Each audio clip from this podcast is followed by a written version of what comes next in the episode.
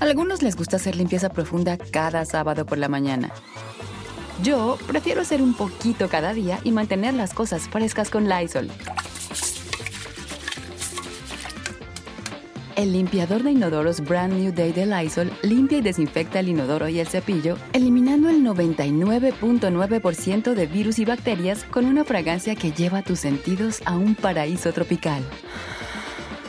No solo limpies, limpia con Lysol. Con Verizon, mantenerte conectado con tus seres queridos es más fácil de lo que crees. Obtén llamadas a Latinoamérica por nuestra cuenta con Globo Choice por tres años con una línea nueva en ciertos planes al Nemery. Después, solo 10 dólares al mes. Elige entre 17 países de Latinoamérica como la República Dominicana, Colombia y Cuba. Visita tu tienda Verizon hoy. Escoge uno de 17 países de Latinoamérica y agrega el plan Globo Choice elegido en un plazo de 30 días tras la activación. El crédito de 10 dólares al mes se aplica por 36 meses. Se aplica en términos adicionales. Se incluye hasta 5 horas al mes al país elegido. Se aplican cargos por exceso de uso.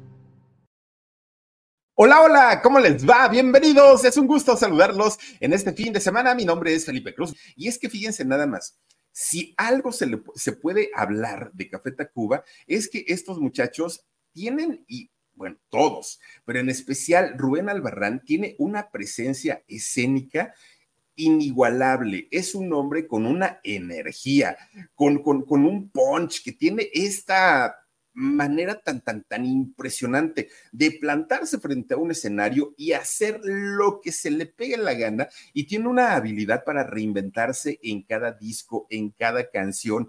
Es todo un agasajo ver a Café Tacuba en vivo. Pero ¿sabían ustedes que Rubén Albarrán es un hombre sumamente tímido, ahora sí que es como la, como la de la, canción de 15 años, ¿no? De, este, este grupo de Los Ángeles Azules, porque es callado, tímido, inocente y tiene la mirada.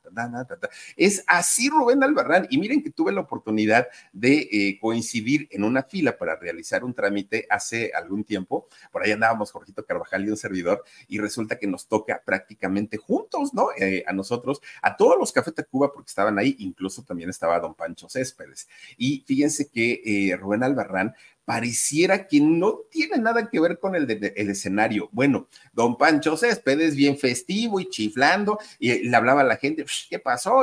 Eh, don Pancho Céspedes es un jovencito, pero Rubén Albarrán, oigan, este muchacho, de verdad que hasta se hace como, bueno, de por sí chaparrito, pero hasta se hace chiquito, así como para que nadie me vea, como que nadie me reconozca, como que él así, muy en su rollo, muy, muy, muy en su rollo. Ah, pero no le pongan un micrófono y no le pongan en un escenario porque entonces se crece enormemente y hace de las suyas en un escenario. Y creo yo que esa es la magia de un verdadero artista y Rubén Albarrán tiene esta facilidad para, para poder hacerlo. Además, una voz multifacética que tiene este personaje, lo cual lo ha convertido en, una de las, en uno de los personajes o personalidades más queridas del rock nacional, del rock mexicano, aunque él dice que es un grupo musical. Él nunca se ha, se ha, catalogado o clasificado como una banda de rock, como una banda de pop, como una banda de ska. Él dice que no. Él dice, nosotros nada más somos un grupo musical y ya, como la gente nos quiere acomodar, está muy bien.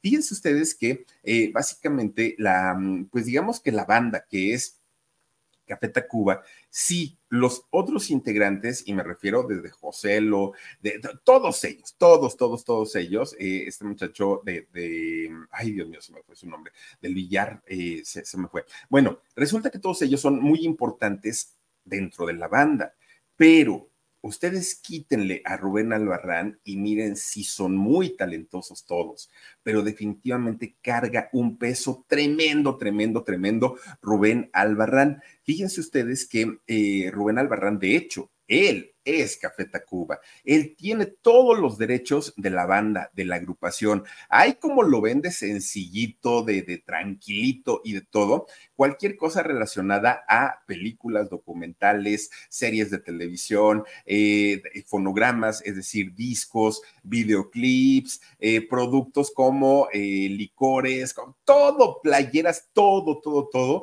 La marca de Café Tacuba ante el INPI, que es este instituto que protege los derechos intelectuales y de marca, oigan, pertenecen a Rubén Albarrán. Sí, no al personaje, porque el personaje, pues podemos hablar, como ya les decía yo, de Rita la Cantalagua, de Gallo Gas, de Cosme, de Anónimo, de Maciosare, de G3. Bueno, este muchacho ha pasado por todos los sobrenombres habidos y por haber, pero el nombre real de él, obviamente, es Rubén Albarrán, que por cierto, oigan, tiene 56 años, está chavo, la verdad es que es, es un cantante bastante, bastante joven. Y mucha gente, fíjense que tiene la idea de que Rubén Albarrán nace en Ciudad Satélite, que de hecho, pues allá es donde, donde ha vivido prácticamente toda su vida, ¿no? Y la gran mayoría de los tacubos. En realidad, no, fíjense que Rubén Albarrán nace en una colonia de mucha tradición, mucha, mucha tradición, y me refiero a la colonia Santa María la Ribera, allá donde se encuentra el kiosco morisco y donde también por esas calles pasó su, su juventud, su niñez. Talía, fíjense nada más, allá, allá donde está la casa de Toño, que es muy famosa, por allá justamente nace Rubén Albarrán. El asunto es que siendo muy, muy, muy chiquito, su papá eh, decide mudarse a la ciudad de Monterrey, allá en Nuevo León. Entonces viaja y se lo llevan. Por eso es que fue muy poquito el tiempo en donde Rubén Albarrán fue vecino de Talía, fue, este, pues vivió muy cerquita de ahí del kiosco Morisco. En fin, pues Rubén Albarrán, miren nada más, ahora sí que yo no me lo imaginaba así de chiquito. ¿Saben a quién se parece ahorita que lo estoy viendo así siendo tan jovencito? Se parece a Lucerito León, a Lucerito Mijares, ¿no? A la hija de, de, Lucerito. Por lo chino, yo creo que ahorita me vino a la mente eh, esta muchacha. Bueno, pues resulta que tanto los padres, ¿no? Su mamá y su papá de Rubén se los llevan a vivir a los cuatro hijos que tuvieron, se los llevan a vivir allá a Monterrey. Y allá Rubén prácticamente hace su infancia, hace su adolescencia estando allá justamente en, Monterrey. Fíjense ustedes que cuando ellos llegan, no tenían una, una casa propia, se van por el trabajo del papá y ellos llegan a rentar, a rentar una casa, que esta casa, por cierto, tiene en el patio un tremendo arbolote, pero arbolotototototote de aguacate, que son árboles muy frondosos, son árboles muy, muy grandes, y con el calorón que hace allá en Monterrey, tener un, un, árbol grande es una bendición porque proporciona mucha sombra y los niños para poder, los cuatro, para poder salir a jugar, siempre lo hacían bajo la sombra del aguacate ahí estaban, ¿no? Los, chamacos, que, Rubén era de los más tranquilitos, porque sus otros hermanos eran muy, muy, muy tremendos. Pero Rubén siempre, siempre manifestó tener esta personalidad como muy tranquilona, como muy calladito, como muy reservadito, era así. De hecho, fíjense que eh, Rubén eh, siempre parecía mucho del calorón de allá de Monterrey y su mamá les compró una alberca de estas albercas que son inflables, ¿no? Entonces, ahí los chamacos se metían en el agua y se la pasaban todo el santo día, ellos felices de la vida, que por cierto, fíjense que cuando Rubén tenía cuatro años de edad, él estaba en esta alberca inflable, estaba ahí en el patio de su casa y resulta que en eso pues la, familia estaba distraída ellos estaban en lo suyo. Y de repente el chamaco de tan solo cuatro años se levanta, se para ahí en su alberca inflable, oigan, se resbala el chamaco y se va para adentro. Era un niño, estaba muy, muy, muy chiquito, pues casi se nos ahoga Rubén Albarrán. Lo alcanzaron a ver sus papás, lo jalaron y pues obviamente hacer todas las maniobras habidas y por haber para poder rescatarlo, porque estuvo muy aparatoso ese accidente. Pero si le gustaba a, a Rubén estar ahí en su alberca inflable, era porque Rubén es muy fan de Popeye el Marino. ¿Se acuerdan ustedes de, esta mm, eh, caricatura, ¿no? De, esta serie animada, Popeye el Marino, soy... Y eh, se acuerdan que comía espinacas pues sus papás le compraron un barquito con, el, tenía el logotipo de Popeye el Marino y por eso no podían sacar al chamaco del agua, porque todo el tiempo, todo el tiempo quería estar metido ahí, pues eh, jugando con su, barquito de Popeye el Marino. Miren, ahí está justamente... Eh, esta caricatura, ¿no? Oliva, Popeye, el Brutus, ya saben, ¿no? todos estos personajes. Ahora, también, fíjense que eh, Rubén Albarrán tenía una tortuga, como que siempre le gustó la, la, situación del agua. Tenía una tortuga y a la tortuga, bueno, pobrecita tortuguita, ¿no? Porque la tenía sumergida todo el tiempo en el agua, la sacaba, la metía y el chamaco no quería salir de esta eh, piscina inflable que tenía y ahí se la pasaban. Digamos que fue la manera de entretenerse para él siendo muy, muy, muy chiquito como ya les decía yo, rondaba por aquel entonces pues los cuatro añitos de edad. Bueno, pues fíjense que eh, en el caso de, Rubén Albarrán es muy, es muy raro porque ahora que lo vemos todo un rockero, ahora que lo vemos muy exitoso, que lo vemos ya como un hombre hecho y derecho, padre de familia, además de todo, uno no se imagina a Rubén Albarrán, créanme que no, pues como un chamaco latoso, como un chamaco travieso, ahora ya lo vemos pues en, su, en su rollo, pues ya de, un eh, hombre pues muy, muy, muy pues ya formado, ¿no? En, el caso de él. Fíjense que también algo que hacía mucho es que de repente pasaba un vendedor ambulante que llevaba eh, una mesita, una mesita de madera, de esas de tijera que se abren, y entonces pasaba gritando, dulces, típicos, tradicionales, ¿quién quiere? y todo. Y el chamaco, miren, corría con la mamá, mamá, mamá, ya viene el de los dulces, y paraban al señor para comprarse que si las cocadas, que si las alegrías, estos dulces mexicanos que son tan ricos, que son tan deliciosos, pero pues que ya a la edad de uno ya no puede entrarle como uno quisiera, ¿no? Por aquello de la diabetes. Pero eh, en esos años, pues como chamacos, Rubén era aparte muy consentido, lo quería muchísimo su papá y obviamente su mamá. Fíjense que por, por aquellos años, a Rubén lo último, lo último que se le cruzaba por la mente era convertirse en artista, en cantante. Ah, hombre, él, si, si acaso lo, con lo que soñaba, pues era con jugar, con brincar, con cotorrear, era lo único, lo único. Con Verizon, mantenerte conectado con tus seres queridos es más fácil de lo que crees. Obtén llamadas a Latinoamérica por nuestra cuenta con Globo Choice por tres años con una línea nueva en ciertos planes al Nemery. Después, solo 10 dólares al mes. Elige entre 17 países de Latinoamérica como la República Dominicana, Colombia y Cuba. Visita tu tienda Verizon hoy. Escoge uno de 17 países de Latinoamérica y agrega el plan Globo Choice elegido en un plazo de 30 días tras la activación. El crédito de 10 dólares al mes se aplica por 36 meses. Se aplica en términos adicionales. Se incluye hasta 5 horas al mes al país elegido. Se aplican cargos por exceso de uso. Un día, fíjense ustedes que eh, su mamá lo lleva de la manita, de, la manita y se van a un, ¿cómo le llaman estos? A una tienda de estas de, autoservicio, ¿no? Pues sí, donde va uno comprando verduras y despensa y todo esto. Pues resulta que de repente a la señora se le pierde el chamaco. ¿Dónde quedó Rubén? ¿Quién sabe? Y la señora, ay, mi hijo, no, ya se me perdió. Búsquelo y búsquelo y búsquelo y nada y nada y nada. De repente, ah, ya va llegando el chamaco, miren, bien contento de la manita de la mamá. Mamá, mamá, mira lo que me encontré. Va cargando un perrito salchicha bien bonito su perrito, ¿no? Cafecito, ya ven que son así de esa, de, esa raza, bien bonito el perrito. Y bien feliz porque dijo, mira lo que me encontré, mamá estaba allá afuera y no, no tiene dueño. Nadie, nadie, nadie lo, lo reclama. ¿Seguro, Rubén? Sí, mamá, seguro. Nadie está reclamando al perrito. Bueno, pues total, tráetelo para la casa. Ahí se lleva al perrito salchicha, oigan, a la semana ya estaban tocando a la puerta de este muchacho, una señora llore y llore. Es que me dijeron que, señora, tiene usted un niño y ese niño se llevó a mi perrito y mi perrito lo extraño tanto. No, no, el chamaco le fue a decir a su mamá que el perro no tenía dueño. ¿Cuál no tenía dueño? Pues si no podía entrar a la tienda y lo habían dejado amarrado allá afuera. Una semana nada más les duró la, pues ahora sí que la alegría de tener a este perrito y ya lo tuvieron que regresar al pobrecito. Bueno pues cuando se llevan al perrito, Rubén queda totalmente destrozado porque era su mascota, era su perrito, lo quería mucho y pues obviamente estaba llore y llore, ¿no? Porque ya se había encariñado con, con el perrito. Entonces Rubén busca ir a consolarse con su mamá para decirle, mamá, pues me siento muy triste por lo que pasó, no sé qué. Y la señora estaba escuchando radio, pero fíjense que la señora estaba escuchando música regional mexicana, pero, pero no música grupera, sino más bien música, es como, como de mariachi, rancheras, e, este tipo de música, ¿no? Escuchaba a su mamá. Y ahí Rubén pues, se, se quedaba fascinado escuchando esta música, que además la música mexicana es muy bonita, muy bonito. No es porque uno sea mexicano, ¿verdad? Pero eh, resulta que Rubén empieza como a tomarle cariño a esta música.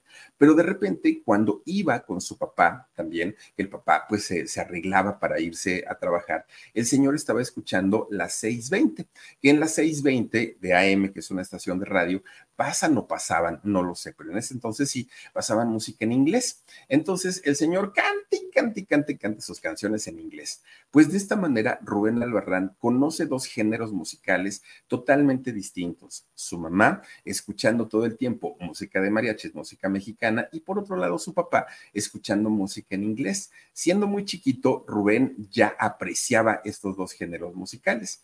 Pero fíjense ustedes que un día que salen todos en familia, bueno, de hecho no salieron todos en familia, iba su hermana de Rubén, iba su mamá, iba su papá y Rubén en el carro, ¿no? En el carro de la familia. Ahí iban ellos este, muy a gusto, cante y cante, cuando de repente, fíjense ustedes que pasan una, una canción una canción que eh, pues a Rubén le gustó muchísimo, muchísimo, muchísimo. Y Rubén se puso a cantarla. Bueno, cuando estaba cantando esta canción que estaba sonando en la radio, en ese momento Rubén dijo, ay, y él estaba muy jovencito, ¿cómo será cantar con público? ¿Cómo será ser famoso? ¿Cómo será? Y allí empieza como que la idea por primera vez en su cabecita, como de tener un grupo, como de, de ser músico, como dedicarse a este asunto. Bueno, Aparte, algo que les ayudaba o les ayudó mucho a Rubén y a todos sus hermanos es que si bien toda la familia era una familia católica, era una familia que se habían creado con estas bases religiosas,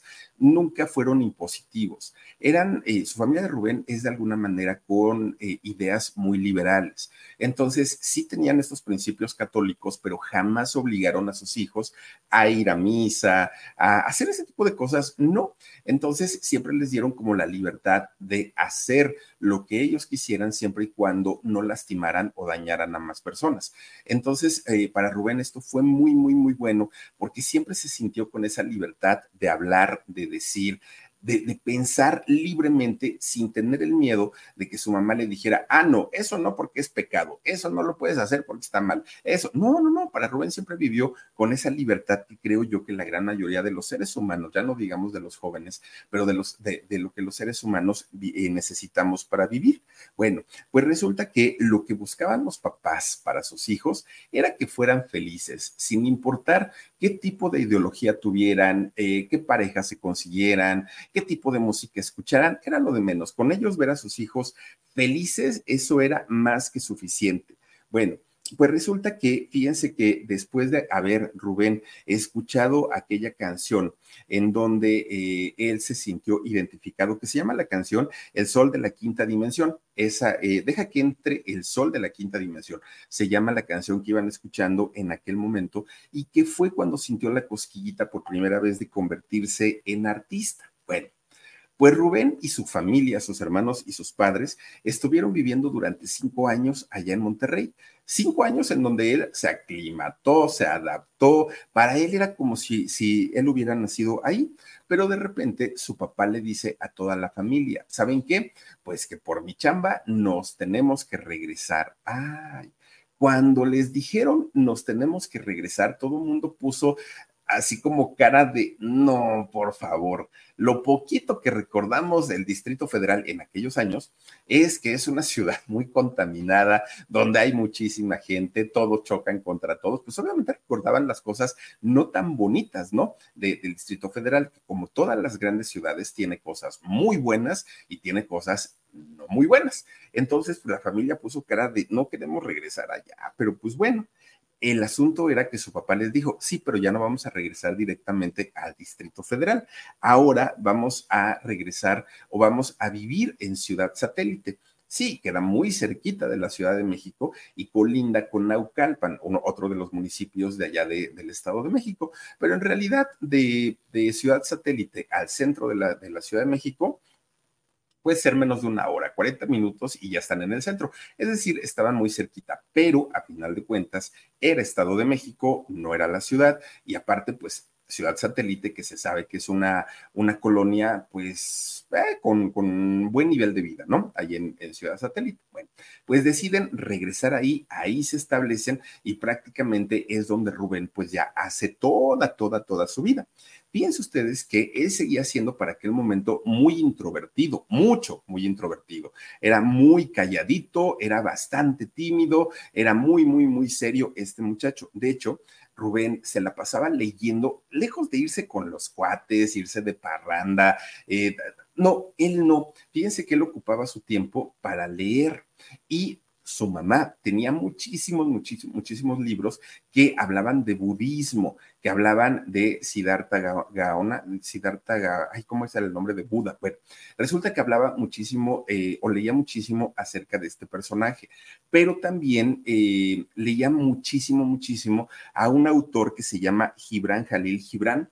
Entonces, teniendo estas filosofías tan amplias en, su repertorio, fíjense que Rubén Albarrán comienza a expandir su mente, comienza a ver la vida de una manera muchísimo más compleja de lo que en realidad es, porque con este tipo de filosofías, pues que son bastante, bastante eh, fuertes, bastante complejas, pues Rubén aprende, ¿no? Y comienza a discernir la vida de una manera tremenda, tremenda, tremenda. Fíjense ustedes que Rubén, ya con esta manera de pensar que además de todo, pues yo creo que se necesita tener mucha inteligencia para poder entender este tipo de literatura. Fíjense que Rubén, ya estando en la secundaria, pues él decía, caramba, pues es que venimos a esta vida solamente a disfrutarla. Nuestra única misión en la vida es disfrutarla. Si no venimos para eso, pues ¿para qué entonces? Y recordaba su época cuando estaba allá en Monterrey y más cuando escuchaba la, la, música con su papá o con su mamá y decía, pues yo me acuerdo que yo quería ser músico. Resulta que ya en la secundaria Rubén como que le entra más el rollo de la cosquillita del sentido musical y fíjense que perteneció a diferentes bandas de la misma secundaria, de la misma escuela. Pues ya saben, grupos que finalmente se forman entre compañeros, entre cuates, entraba un grupo, salía, luego iba a otro y así se la pasó danzando durante mucho, mucho tiempo con diferentes grupos. Pero fíjense ustedes que si algo soñaba Rubén Albarrán era con ser guitarrista. Él no quería ser vocalista ni se imaginaba siendo el centro de atracción y cantando frente a un escenario. No, a él le, encantaba la eh, guitarra eléctrica y él quería convertirse en guitarrista, pero pues con, con, un instrumento eléctrico. Entonces le pide a su papá, oye papá, cómprame mi guitarra eléctrica porque ya estoy en grupos musicales y la necesito. Y su papá le dijo, no, no, no, no, qué guitarra eléctrica ni qué nada. Eso, eso, eso es muy escandaloso, la guitarra eléctrica. Mira, te voy a comprar otro instrumento. No, no, no, yo quiero la eléctrica. Pues su papá, por sus pistolas, le compró otro instrumento y además lo mandó a prepararse en un curso para poder aprender a tocar ese instrumento que le había comprado. Rubén hizo berrinche. Ahí como lo ven, hizo berrinche porque dijo, pero no es lo que yo quiero, pero no es lo que a mí me gusta, pues ni modo. Si quieres ser músico, por ahí se empieza. Y entonces Rubén toma su curso y cuando lo termina, llega con su papá y le dice, mira papá, ya terminé de estudiar mi curso de, de, este instrumento. Ah, pues felicidades, ¿me vas a comprar mi guitarra eléctrica ahora, sí o no? Y le dijo el papá, bueno, nomás deja que haya dinero. Con Verizon, mantenerte conectado con tus seres queridos es más fácil de lo que crees. Obtén llamadas a Latinoamérica por nuestra cuenta con Globo Choice por tres años con una línea nueva en ciertos planes al Nemery. Después, solo 10 dólares al mes. Elige entre 17 países de Latinoamérica como la República Dominicana, Colombia y Cuba. Visita tu tienda Verizon hoy. Escoge uno de 17 países de Latinoamérica y agrega el plan Globo Choice elegido en un plazo de 30 días tras la activación. El crédito de 10 dólares al mes se aplica por 36 meses. Se aplica en términos adicionales. Se incluye hasta 5 horas al mes al país elegido. Se aplican cargos por exceso de uso. Y Rubén, tan enojado que estaba porque lo habían obligado a estudiar un instrumento que él no quería, agarra, quién sabe qué sería guitarra, flauta, vayan ustedes a saber qué instrumento, y no lo zorraja en el piso, lo rompió bien berrinchudo el Rubén Albarrán, lo rompió y dijo, ay papá, yo quiero seguir siendo músico, pero ya no tengo con qué tocar, vas a tener que comprarme una guitarra eléctrica. Bueno, pues ya el papá finalmente dijo, bueno, si él cumplió, ahora yo voy a cumplir, ¿no? Pues le voy a comprar su guitarrita a mi hijo y a ver qué, qué, qué, qué tal le va. Le compra la guitarra y bueno, Rubén era el más feliz del mundo ahora con su guitarra eléctrica, pero como buen adolescente el chamaco, ¿qué creen? Después de un rato de haber tocado la guitarra eléctrica, de sentirse Santana, de bueno, ya Rubén Albarrán ya, ya, ya, pensaba que iba a ser el mejor guitarrista del mundo, resulta que a las pocas horas le dice a su papá, pues ya, ahora sí que ya la probé, ya me gustó, ya, ya, ya vi lo que se siente tener una guitarra eléctrica, pero ya no quiero. Ah, mira, eh, ahí la dejo, ¿no? La, en realidad la guitarra, pues, pues fue un buen intento, pero la verdad creo que me gustaba más lo que tocaba yo antes el papá hizo un berrinche, imagínense nada más, ¿no? El, sacrificio para comprar la guitarra eléctrica para que este chamaco fuera y la botara, la, abandonara por allá. Y le dijo, ¿y ahora qué quieres? Pues es que ya me di cuenta que quiero ser, sí, cantante, eh, bueno, sí cantante, sí eh, estaré en una banda, pero quiero ser el vocalista. Ah, eso del, de guitarrista, la verdad es que ya no me gustó. Bueno, pues fíjense que desde ahí su papá le dijo, pues te me aplicas y empiezas a buscar ahora sí cómo entrar a una banda, pero a una banda de verdad. Y eh, Rubén entra a diferentes agrupaciones, no a una, estuvo en varias. Quizá de las agrupaciones más interesantes e importantes en las que estuvo es una que se llama Trial y Flanger y otra que se llama Torah o Tora, ¿no? Estuvo en, en, estas dos bandas, que por cierto, esta banda de Tora mucha gente confunde porque el líder de esta agrupación es un muchacho llamado Ulises de la Torre que mucha gente piensa que es quien, eh, el hermano de Arad de la Torre. No, no, no, es otro Ulises de la Torre totalmente diferente.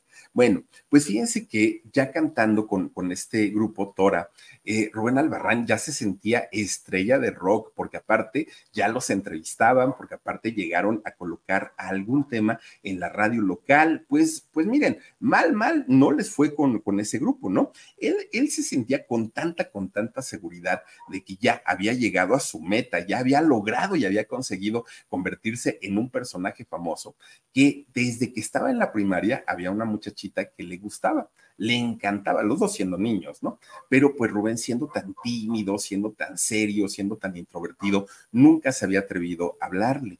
Pero ahora que ya era vocalista de Torah, que ahora que ya era una, o de Tora, que era un vocalista ya que él se sentía el más famoso del mundo, ahora sí, ya estando en la preparatoria, se le acerca a esta muchachita, siendo, ah, porque aparte a ella le gustaba la música de rock. Entonces él dijo, ah, pues si a ella le gusta el rock y se entera que yo canto en una banda, no me va a poder decir que no él se le acerca y le hace el planteamiento para que ella se convierta en su novia. ¿Qué le dijo ella? La verdad, pues quién sabe. La verdad no sé si, si le hizo caso o no le hizo caso, pero cada vez que pasaba el tiempo, Rubén Albarrán ya estaba más metido en la música, en las bandas, en, las tocadas. Bueno, ya era, ya era parte de su vida, ¿no? De este personaje. Fíjense ustedes que es cuando comienza incluso a componer sus primeras canciones. Una de las primeras canciones que compone se llama Ariana. Posiblemente sea el nombre de, su amor platónico o de su crush, eso sí no lo sé. Otra de las canciones que compuso de las primeritititas fue Las Persianas. Fíjense, esta canción también, que ya después la escuchamos como, como Café Tacuba. Quiero saber otra de sus canciones y empieza a escribir y escribir, escribir, escribir, escribir. Aunque él seguía siendo todavía muy introvertido, Rubén ya le había dado a la mente por lo menos esa libertad para poder escribir canciones muy, muy, muy importantes. Bueno, la gente se sorprendía y sobre todo la gente que conocía a Rubén Albarrán se sorprendían porque decían, no puede ser que este muchacho chaparrito, que es tan, tan, tan tímido, que aparte de ser chaparrito, él se hace todavía más chaparrito como para pasar desapercibido. Ya lo vieron en el escenario cuando canta con Tora, es que es otro, ¿no? El chamaco corre para un lado, corre para el otro, mueve muchísimo a la gente y tiene esa facilidad. La gente no daba crédito. Yo me imagino una especie como de Gloria Trevi, que debajo del escenario es una y arriba del escenario la mujer se convierte en un monstruo, en el mejor sentido de la palabra. Bueno, la gente decía, es que necesitábamos eso, un cantante alocado, suelto, fresco, Aparte, Rubén Albarrán y, su, tesitura daban unos tonos, o siguen dando unos tonos tan altos, que bueno, mucha gente decía, ¿cómo le hace este chamaco para poder cantar de esa manera y con esa energía desbordada que tiene en el escenario? Fíjense que los primeros toquines que llegó a ser eh, la banda Tora eh, se hicieron en diferentes bares y antros de allá de Ciudad Satélite los primeritos que, hicieron. Fíjense que allá logra tocar Tora con diferentes grupos ya posicionados, ¿eh? grupos como Ritmo Peligroso, entre muchos otros, de, que eran grupos muy famosos sobre todo por este rollo del rock en tu idioma. Bueno, por ahí tenían eh, pues sus toquines de pronto con este tipo de agrupaciones que tenían limitados los lugares los rockeros para poder tocar, porque recordemos que hubo una época en la que el rock mexicano era mal vista por el gobierno mexicano y todo ocurre después de este festival de Avándaro, este festival que, bueno, reunió y convocó a miles y miles y miles y miles y miles de personas, en donde fue un destrampe total el, el festival de Avándaro y fue catalogado pues como uno de los festivales más alocados de la juventud de los años 60, porque empezó el gobierno a darse cuenta que todos los muchachos que eran jóvenes en aquel momento y que habían estado en este festival de Avándaro se habían excedido en el consumo de sustancias, en la liberación sexual y el gobierno tan mocho que teníamos en aquellos años, pues dijo, ay no, todos los rockeros son una cochinada, una porquería y comienzan a acorralarlos para no darles espacios para tocar. Incluso en la radio durante muchos años, el rock mexicano principalmente estuvo en el hoyo y no había lugares para que, para que los rockeros tocaran. Por eso cuando se abren sitios como Rocotitlán en la Ciudad de México, eran de estar llenos todos los días, porque había poquitos lugares para ir a escuchar rock, casi no existían, y en Ciudad Satélite también había poquitos, ¿no? Eh, lugares. Entonces, eh, este grupo, miren, el, famosísimo Rocotitlán, en este lugar tocaron todos, todos, todos los rockeros mexicanos. El nombre que ustedes me digan pasaron por Rocotitlán, que Rocotitlán era, eh, los dueños eran los dos, dos hermanos integrantes del grupo de Botellita de Jerez.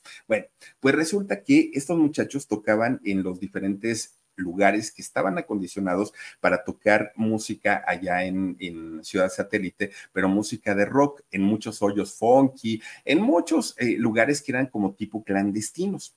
Pero algo que comenzó a distinguir indiscutiblemente a Rubén Albarrán en aquel momento es que ya desde entonces, desde que pertenecía a este grupo llamado Tora, ya, ya usaba sobrenombres, no se hacía llamar Rubén Albarrán. De hecho, eh, uno de los primeros sobrenombres que utilizó fue el de pinche Juan, ¿no? Y así se hacía llamar. ¿Qué, ¿Cómo te llamas? Pues pinche Juan. Así decía él. Bueno, después de, ya tener su, fama y ganar dinerito a través de la música, que era lo que finalmente a él le interesaba, fíjense que entra a la UAM de Azcapotzalco en la Ciudad de México y que está muy pegadita hacia el norte de la ciudad, que hacia ese rumbo que da Ciudad Satélite.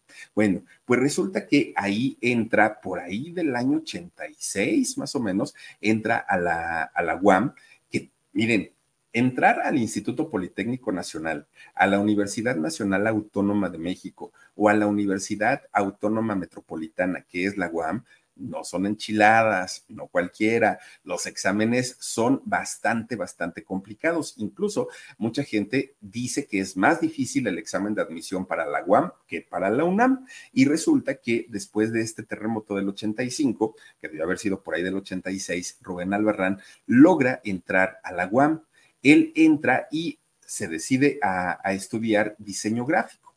Él estando ya en la universidad, ya siendo pues ahora sí un, un rockero que si bien no era famoso, no salía en televisión, no, no daba autógrafos, ni mucho menos, ya tenía su reconocimiento ahí en Ciudad Satélite como el vocalista de Tora. Bueno, pues resulta que uno de sus compañeros que estudiaba, pero no estudiaba diseño gráfico, él estudiaba diseño industrial, fue un hombre llamado José Lorangel.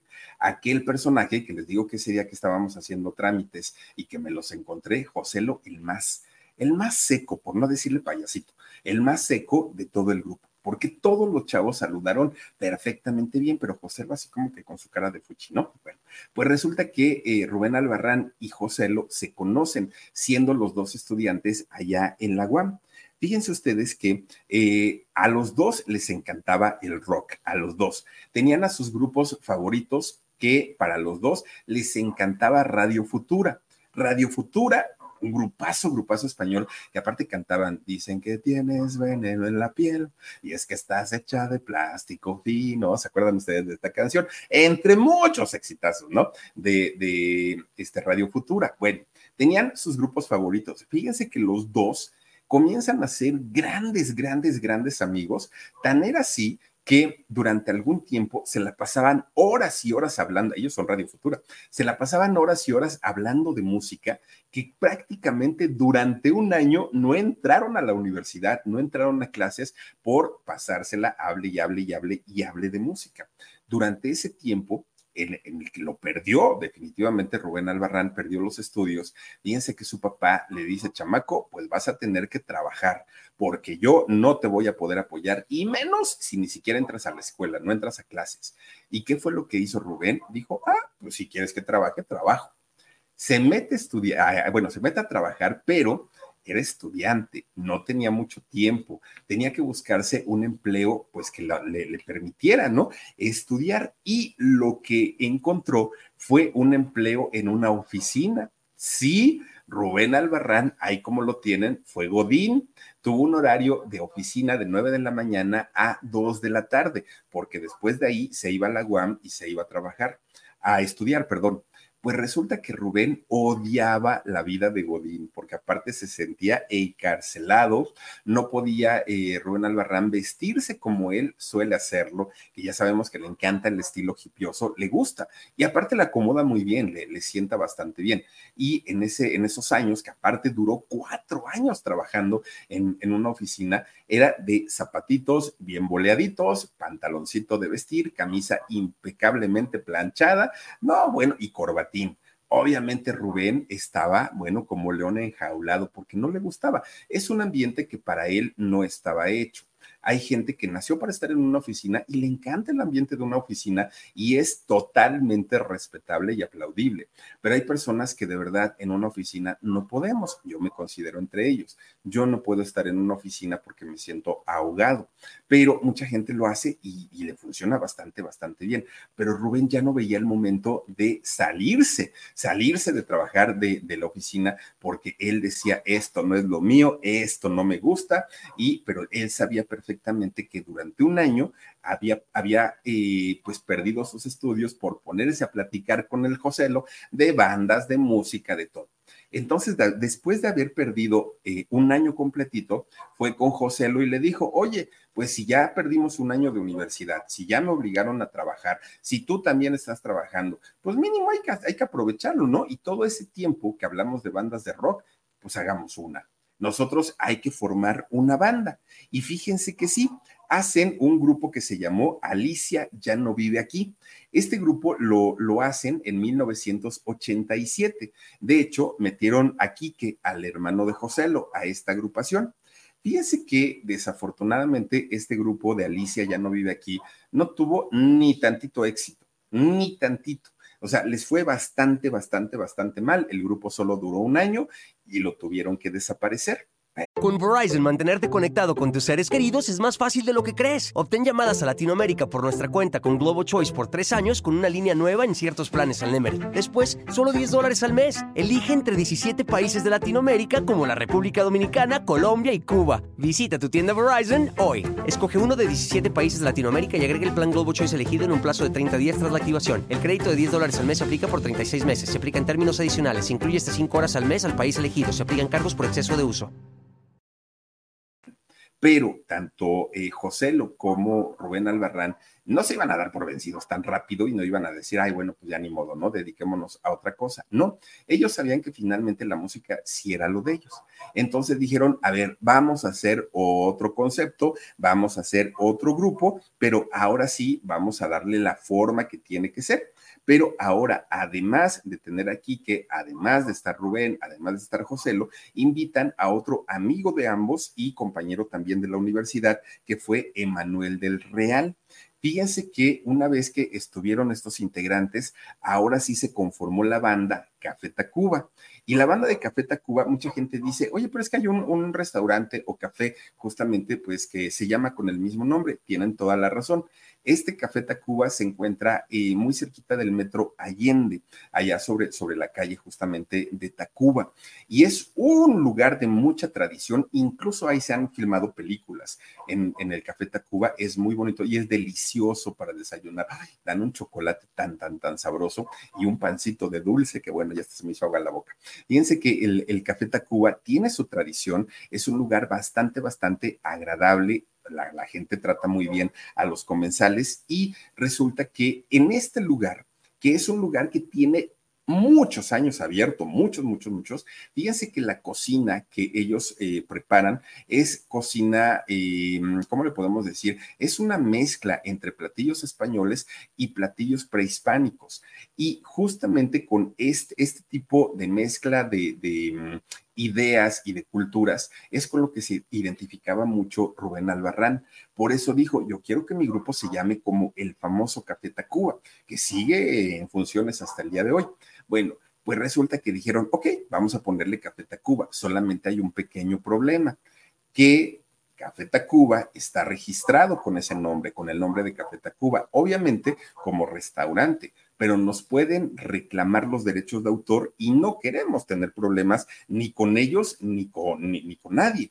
Entonces, muy hábilmente, lo que hace eh, Rubén Albarrán es quitar la U de Tacuba y le pone V. Y de esta manera ya era otro, ¿no? Ya era otro concepto. Ya ven que pues en México se da mucho eso, ¿no? Cámbienle una letra, cámbienle una frase y con eso el derecho de autor nos lo brincamos. Y resulta que Rubén Albarrán le cambia la U, le pone la V y así queda formado su grupo Café Tacuba. Café Tacuba, fíjense que comienza a cantar rock, tocaban pop también, ska, boleros y hasta guapangos. Era el tipo de música que tocaba Café Tacuba muy, muy, muy en sus inicios. Fíjense ustedes que cuando ya tenían armado todo el concepto, todo, todo, todo, todo el concepto, resulta que Rubén Albarrán comienza a buscar lugares para poder tocar, para poder llevar su música en vivo, que era lo que a ellos les interesaba más.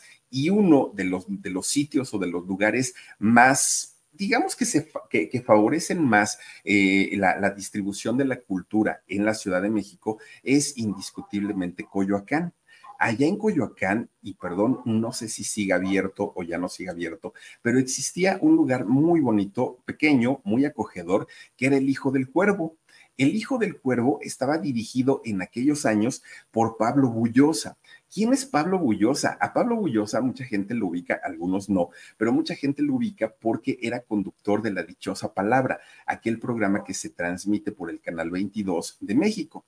Resulta que Pablo Bullosa era el representante, el manager, el relaciones públicas del Hijo del Cuervo. Y Pablo Bullosa es un hombre que está metido en el mundo de la cultura en todos los sentidos, 100%. Es un hombre que escribe libros, es, es, una eminencia Pablo Bullosa, ¿no? Entonces, fíjense que Pablo le, le dice a Rubén que le facilita el Hijo del Cuervo para que hagan su primer tocada ya como banda de Café Tacuba. Oigan, lograron meter una audiencia de 60 personas, que ustedes dirán, ay, es bien poquito, pero para un grupo que era nuevo, que no tenía éxitos conocidos, claro que meter 60 personas era todo un logro, que además a Pablito le fue muy bien en ese momento porque ya el consumo de 60 personas, oigan, pues no cualquiera. Resulta que fue un 27 de mayo del año 89 cuando Rubén Albarrán junto con sus compañeros de grupo, lanzan su primer disco, el disco homónimo de Café Tacuba. Miren, inmediatamente este disco se coloca dentro del top top en la lista de popularidades. ¿Y por qué? Porque resulta que en este disco venían canciones, pues nada más échenle la ingrata, ¿no? Por ejemplo. Y la gente los adoró, los amó, porque Café Tacuba era finalmente un concepto 100% mexicano que además mezclaba los sonidos prehispánicos, que además eh, mezclaba el ska, mezclaba el rock, mezclaba eh, estos muchachos tenían todo, absolutamente todo para poder triunfar. Venían las flores también ahí en esta, en, en, este disco. Ahí viene una baladita, bueno, un, es bolerito, ¿no? a aquella canción que dice, no me hubieras dejado esa noche, porque esa misma noche encontré un amor. No me hubiera, ay, esa canción me, me, encanta. Bueno, todos estos éxitos buenísimos venían en este primer disco de Café Tacuba y se convierten en la sensación, el grupo número uno, sí o sí, en, en México. Que aparte algo que les benefició a Café Tacuba en aquel momento es que el veto que tenía la televisión y el mismo gobierno en contra del rock ya había pasado ya los grupos finalmente estaban saliendo, ya habían nacido caifanes, ya habían pasado por ser las insólitas imágenes de Aurora, ya, bueno, cantidad de grupos estaban saliendo, Kerigma, muchos, muchos, muchos grupos ya estaban pues haciendo su, su aparición de una manera pública, muchos de ellos ya existían, pero como grupos que tocaban en lugares pues un poquito menos conocidos, hoyos funky, ¿no? Y ahora era el momento en el que el rock finalmente era escuchado nuevamente en México. Fíjense que incluso por aquellos años todavía se llegó a colar Maná como grupo de rock. Todos sabemos que Maná son más poperos que nada y que en la vida han tocado rock, pero ellos dicen que son rockeros, ¿no? Los de Maná. Bueno, pues les sirvió porque muchos grupos por fin pudieron tener su, su pues digamos, su fama ya sin la, la, represión del gobierno y ya con el apoyo de las disqueras y de las televisoras. Bueno, pues resulta que cuando sacan Re el segundo disco, el éxito primero se confirmó en el extranjero, ¿eh? con el disco de Re, que además reeditaron los primeros éxitos de Café Tacuba. Fíjense que el, el éxito llega primero en todo Latinoamérica y cuando llega a Estados Unidos, ahí es cuando los mexicanos dijeron, oigan, pero ese grupo es mexicano, ¿eh? Pero ese grupo es de nosotros. Y ahí es donde la fama de Café Tacuba explotó al 100%. Mucha gente le decía a Rubén, oye Rubén, es que son la mejor banda de rock. Y fíjense que simplemente decía, es que no somos una banda de rock, solo somos una banda de música y nos encanta hacer música y nos encanta lo que nosotros hacemos. Después de ahí, Café Tacuba y más Rubén Albarrán comienza a colaborar con diferentes grupos y con diferentes cantantes. Miren, colaboraron con los Enanitos Verdes, con Julieta Venegas, con eh, Celso Piña, con La Maldita Vecindad. Bueno, comienzan a tener colaboraciones con gente ya consolidada y eso les abrió campo a más público, público de otros artistas y cuando vieron el talento de estos muchachos, pues el grupo se fue simplemente al cielo. Hicieron eh, colaboraciones con Panteón Rococó, con, eh, ay, ¿cómo se llaman estos eh, muchachos? los auténticos decadentes. Bueno, hicieron cantidad y cantidad de, de colaboraciones en las cuales les fue muy, muy, muy bien. Fíjense ustedes que Rubén Albarrán a la par de estar en Café Tacuba, llegó el momento en el que también sacó discos como solista y también formó otra banda alterna a, esta Café Tacuba. Esta banda que se llama Hopo Opo, no, no sé si es Opo o Hopo, pero fíjense ustedes que eh, Rubén Albarrán ya tocaba también con, con esta otra, otra banda. Pero además de todo, Rubén Albarrán comienza entonces hacer más que un cantante, hacer más que un vocalista, hacer más que un compositor. Rubén Albarrán comienza a tocar temas bastante, bastante fuertes, bastante difíciles y comienza a hacer filantropía. Comienza además a convertirse en activista y a ser la voz de protesta de muchísimas causas, no solo de una, de muchísimas. Miren, de entrada, eh, Rubén Albarrán comienza a hacer campañas en protección al medio ambiente, que él es de los primeritos en estar conscientes que ya nos terminamos el, planeta, que ya dio el pobrecito planeta Tierra lo que tenía que dar. Además, también hace campañas en defensa del territorio mexicano, hace campañas en contra de la explotación y el maltrato animal, eh, hace campañas también con referencia al apoyo a los jóvenes. ¿Se acuerdan ustedes cuando Enrique Peña Nieto fue a la Universidad Iberoamericana, aquí en México, cuando estaba de campaña? Y se acuerdan que lo tuvieron que sacar por un baño y que, bueno, el señor este tuvo que salir prácticamente con la cola entre las patas y que después de ahí se formó el movimiento Yo Soy 132, ¿se acuerdan? Rubén Albarrán agarró su, su cartel de Yo Soy 132 y le mandó por un tubo a Peña Nieto. Bueno, en, ese momento, Rubén Albarrán fue todo un show, porque la gente además no querían a Enrique Peña Nieto y la gente estaba muy enojada cuando Enrique Peña Nieto ganó, como haya sido, por trampa, sin trampa, como haya sido, pero ganó la presidencia de México. Entonces, Rubén, cuando se suma a esta causa, prácticamente era llevado en hombros a todos lados por haber estado, pues, eh, apoyando, ¿no? A los jóvenes en estar en contra de Enrique Peña Nieto. Bueno, pero sorprendió más cuando de repente Rubén Albarrán un buen día dijo, ah, y por cierto, ¿se acuerdan ustedes de una canción que salió en nuestro primer disco, que estaba muy buena, que ustedes la apoyaron mucho, pero que la verdad era muy misógina y hasta fomentaba el maltrato a las mujeres? No la vamos a volver a tocar nunca en la vida. Y esa canción era La Ingrata. Cuando el público escucha esto, dijeron, no, no, no, no, no, Rubén, perdón, pero es de tus más grandes éxitos. A nosotros como público nos encanta. Oigan, pero es que cómo es que la canción dice, te voy a dar un par de balazos para que te duela y no, no, no, la verdad es que ya me di cuenta que estuvo mal hecha. Pues ni modo, le decía a la gente, pero la cantas, porque además para eso estamos pagando un boleto para irte a escuchar en vivo. Y resulta, ay, miren, ahí de, de este, ¿cómo se llama? De Tehuana, Rubén Albarrán. Oigan, pues resulta que, fíjense que decía, es que yo ya no quiero seguir incitando a la violencia contra las mujeres, porque resulta que esta canción sí tiene una letra que fomenta justamente el machismo y que fomenta el que los esposos, los novios maltraten a las mujeres. Me equivoqué en haberla escrito. Bueno, pues resulta que él decía que ya no, que ya no, que ya no. Y bueno, incluso cuando lo presionan mucho en un concierto y tiene que cantar la ingrata, sí lo hace, pero con la letra totalmente cambiada, ya cambiándole las estrofas que hablan eh, sobre la violencia a la mujer.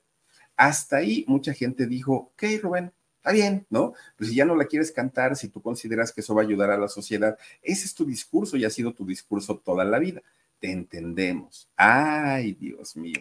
Pues a la vuelta del tiempo, ahí tienen que Rubén dijo, bueno, pues es que ahora ya soy papá, mis hijos escuchan un tipo de música que a mí no me gusta, pero que finalmente también es un arte, que finalmente también hay que respetar, que finalmente también hay que entender. Y pues, ¿qué creen? Oigan, pues me voy a echar un duetecito con el Bad Bunny.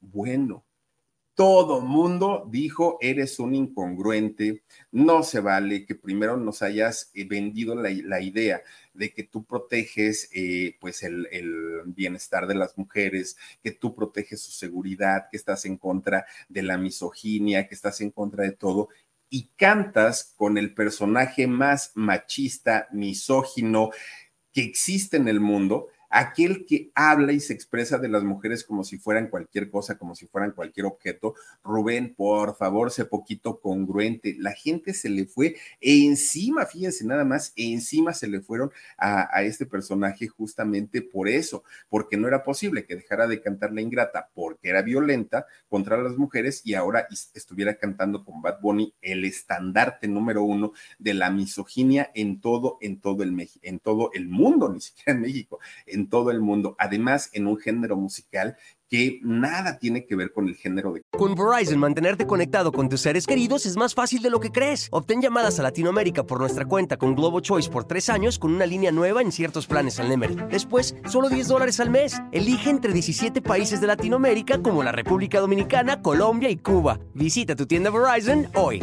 Escoge uno de 17 países de Latinoamérica y agrega el plan Globo Choice elegido en un plazo de 30 días tras la activación. El crédito de 10 dólares al mes se aplica por 36 meses. Se aplica en términos adicionales. Incluye hasta 5 horas al mes al país elegido. Se aplican cargos por exceso de uso. Café Tacuba.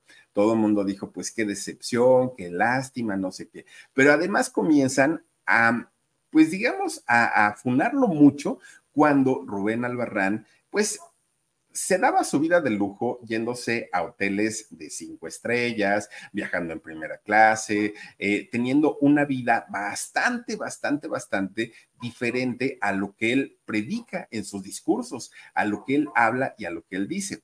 Mire, ahora sí que en opinión personal, yo les puedo decir algo. Yo creo que si un artista como Rubén Albarrán ha trabajado tanto, ha trabajado toda su vida, se ha fregado para ganarse un dinerito, por lo menos que merece darse la buena vida. Ahora, que él tenga un discurso como dicen, discurso de austeridad y, pues, y, después lo veamos gastando, pues ya es otro boleto. Pero yo creo que si él se lo gana, él se lo gasta y él sabrá de qué manera. Pero a la gente no le gustó, a la gente pues lo criticó muchísimo, muchísimo, muchísimo. Pues Rubén siguió haciendo todavía más eh, protestas y más apoyo, ¿no? A diferentes causas. Fíjense ustedes que cuando eh, saca un paquete de reformas, entre ellas reformas eh, educativas, reformas energéticas, el presidente, ya presidente en esos años, Enrique Peña Nieto, bueno, Rubén Albarrán protestó de una manera muy, muy, muy fuerte en contra de todas esas reformas.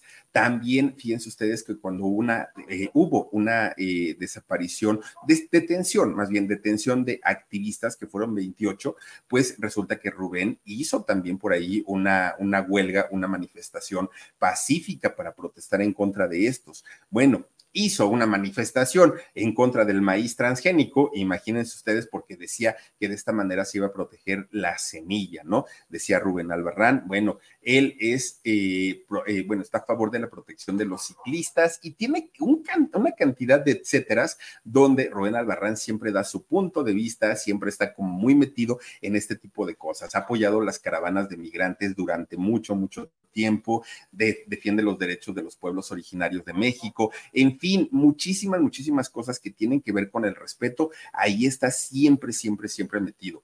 Donde no le ha ido, pero para nada, para nada bien, es cuando Rubén entra a apoyar la campaña Sálvame del tren. Esta campaña que hizo, eh, bueno, no hizo, que apoyó Eugenio Derbez, entre muchos, muchos, muchos otros famosos, otros artistas, en donde se está protestando por el, el derribamiento de una cantidad tremenda de árboles en la Riviera Maya.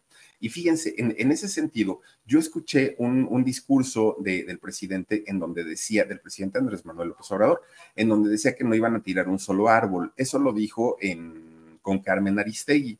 Oigan, Hace poco tuvimos, eh, Omar y yo, la oportunidad de andar por allá por, por eh, la Riviera Maya. Pasamos por esta carretera que cruza toda la, toda la selva. Oye, Omar, ¿cuántos árboles tiraron? No, no, no, no, no, es una cosa de verdad terrible. Yo sé que para que haya progreso y para que haya tecnología, se tienen que sacrificar cosas, pero de verdad lo que sucede allá Dios mío, si es de tener miedo, porque un lugar tan bonito como la selva maya, de pronto verla en esas condiciones, a mí sí me causó un escosor tremendo. Miren nada más cómo se ve, ¿no? Cómo, cómo, cómo cortaron todo. Bueno, pues Rubén apoya esta causa, apoya la causa de salve, salve, sálveme del tren. Bueno, pues fíjense nada más que cuando el presidente Andrés Manuel se entera que muchos artistas habían eh, estado metidos dentro de esta campaña, le dijo a Rubén Albarrán, el presidente Andrés Manuel López Obrador, le dijo que era un pseudoambientalista y conservador y fifí. bueno, pues miren, hay muchas personas que aplauden, aplauden eh, las campañas y todo el apoyo que ha hecho Rubén Albarrán a lo largo de su vida en diferentes causas y en diferentes cosas que a él le parece que son correctas pero por otro lado hay muchísimas, muchísimas personas que están en contra y le han llovido muchísimas, muchísimas críticas. Fíjense ustedes que en una ocasión lo invitan a un festival de cine de Guadalajara. Presenta un documental allá eh, Rubén Albarrán. Bueno, allá se pone a decir que pues su música, que no sé qué, que no sé cuánto, no como la de Cricri, porque resulta que don Francisco Gabilondo Soler era un machista, era un racista, era un violento. Se pone a hablar de don Cricri, oigan, pues que todo mundo me lo empieza otra vez a atacar porque decían que cómo se atrevía. Miren, de, yo, yo, no sé si, si don Cricri haya sido violento en sus letras, no lo sé. Racista, pues a lo mejor con la del negrito sandía, ¿no? A lo mejor pero pues así como lo dijo Rubén muy enojado de que había sido un hombre pues que no había aportado grandes cosas a la música, pues tampoco. Y entonces todo el mundo le decía, oye Rubén, es que eso no va contigo, el hombre que se dice más respetuoso, el hombre que se dice que busca la igualdad de los derechos de las personas, que busca, siempre da este discurso de respeto. Ahora, ¿por qué vienes a agredir a don Cricri? Pues, ¿qué te hizo? Sea un poquito congruente. Bueno, comienza a haber un movimiento para cancelar a Café Tacuba por tantas incongruencias, aunque estas incongruencias son por parte de Rubén y no por parte de todos los integrantes de Café Tacuba, ¿no? Pero bueno, pues, pues resulta que en otra ocasión, fíjense ustedes que a Rubén lo invitan a un congreso, a un congreso en donde se iba a hablar sobre los costos de la masculinidad y la toxicidad de los hombres. Resulta que Rubén llega a este lugar, oigan, llega mentando madres, fíjense ustedes, Rubén Albarrán entra saludando a toda la gente. ¿Qué pasó, hijos de No, pues espérate, Rubén. Y todavía dijo, y aquí ya murió la patria, ahora que viva la matria, dijo Rubén Albarrán. No, no, no, no, no. Bueno, una cosa que lo castigaron muchísimo, muchísimo. Obviamente en las redes sociales se lo acabaron, pero se lo acabaron de una manera tremenda, tremenda, tremenda. De, de las últimas que hizo Rubén Albarrán, ¿se acuerdan ustedes que de repente Rubén Albarrán fue a dar un, un, este, un concierto, Dios mío, no me acuerdo, en Bulgaria, no me acuerdo dónde fue a dar este concierto Rubén Albarrán, pero eh, fue allá en, en, Bélgica, gracias, este, Dani, fue a, fue a Bélgica a dar este, este concierto. ¿Se acuerdan ustedes que le aventaron un doctor Simi? bueno, el doctor Simio, ¿no? Que, que le avientan el doctor Simi y resulta que Rubén Albarrán agarra al doctor Simio y miren, le empieza a retorcer la cabeza, le empieza a retorcer el pescuezo, lo destrozó y lo avienta hacia todo el público. Y todavía les dice, ¿querían sangre? Órale, pues ahí está, ¿no? Y la gente nuevamente dijo, Tú eres Rubén, el que promueve la unidad, el que promueve el amor, el que promueve los derechos de la gente, el que promueve el, mundo zen. Oye, pues para ser así, pues como que te pasaste un poquito de listo, ¿no?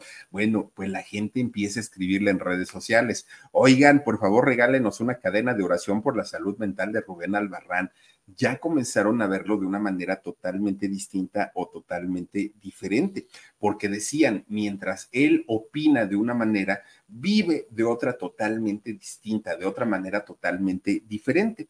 Fíjense ustedes que eh, hablando de, de la vida privada o de la vida personal de Rubén Albarrán es prácticamente un secreto.